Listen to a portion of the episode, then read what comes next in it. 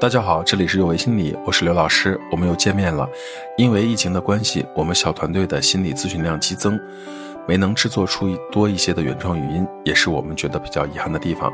从今年起，我们会制作更多的系列的语音分享，希望能带给大家一些新的感受。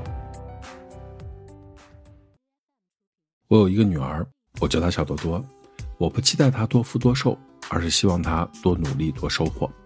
我和我女儿的故事就是这么展开的。爸爸，我可以看小猪佩奇吗？不可以，今天看过电视了。爸爸，那我可以吃巧克力吗？不可以。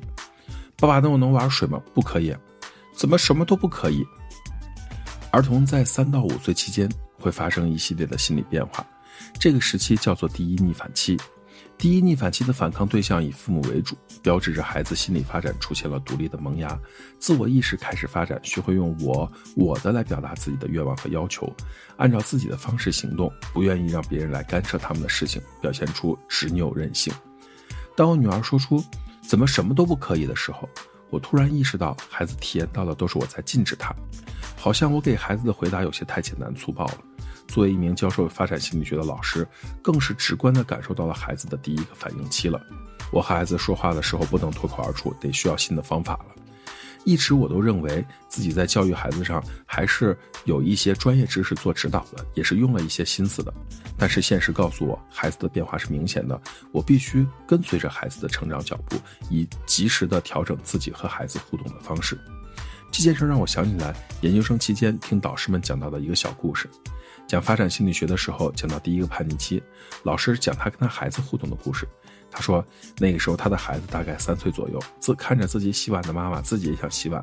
我的老师就给孩子拿了凳子，说：“那好吧，那你就在这洗。”并指着孩子并没有洗干净的碗，夸孩子说：“洗的真不错，下次用这个洗会洗得更好。”他儿子高兴地说：“啊，我明天还要洗碗。”据说从那时候学会洗碗，他们家的洗碗的工作都是他儿子的。我为什么对这个故事记得这么清楚？其中一个原因是因为他很直观地告诉我第一叛逆期的孩子是怎么样的。另外一个原因是我还记得我坐在离老师不远的地方，看到他讲述这段往事的时候，脸上流露出来的母爱，好像一瞬间就回到了他和他儿子相处的小时候，让我觉得又温暖又羡慕。我当时就在想。如果我有孩子了，也要像做游戏一样训练孩子养成洗碗的好习惯。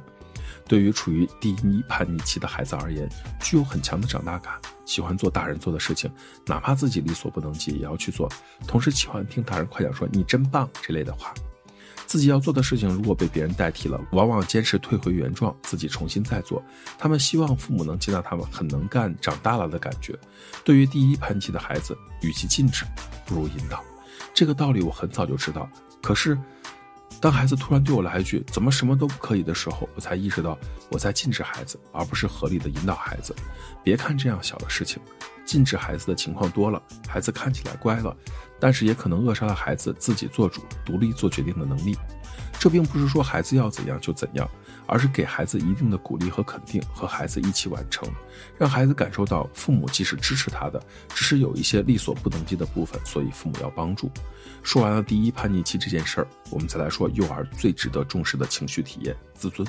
在我从小到大的记忆里，妈妈对我的评价有两个，一个叫做世界之最，一个叫做鬼见愁。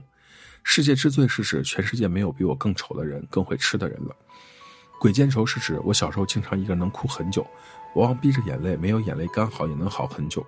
四个月前，我开玩笑的对女儿讲说：“你没有很漂亮，但是还算可爱。”没过多久，有一天我妻子讲了一件事儿，我女儿向她告状说：“爸爸说我丑，而且表情像是快哭了。”她妈妈说的时候觉得很搞笑，但我觉得好像这个事儿哪出了问题。自尊呢，是自我对个人自我价值的评定和体验，自尊需要得到满足。会使孩子感到自信，体验到自我价值，而且会产生积极的自我肯定。我到现在都记得，我小时候不喜欢照镜，也不喜欢拍照，因为我一直觉得我不太好看，毕竟顶了一个世界之最的绰号。语言是有力量的，好的话语产生积极的力量，让人成长；而不好的话语确实会对人的心灵造成比较持久的伤害。而我不知不觉的在对孩子做这件事情。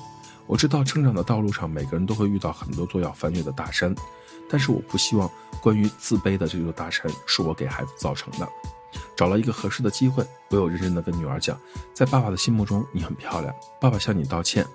爸爸说你可爱，是因为可爱这个词语更适合小女孩。其实很多时候，我不确定我女儿有没有听懂我要讲的意思，但看到她听完之后高兴的跑去玩了，我想这个事儿算是过去了。这个事儿为什么重要呢？因为幼儿期自尊水平的高低，在一定程度上预测了以后情绪发展和适应性。自尊分为高自尊、中等自尊和低自尊。高自尊呢，对以后的生活满意度和幸福感相关；而低自尊呢，则对以后的情绪不良，可能会压抑，可能会焦虑，甚至会抑郁，对学校生活不适应以及缺乏人际交往能力等社会关系的不适应有联系。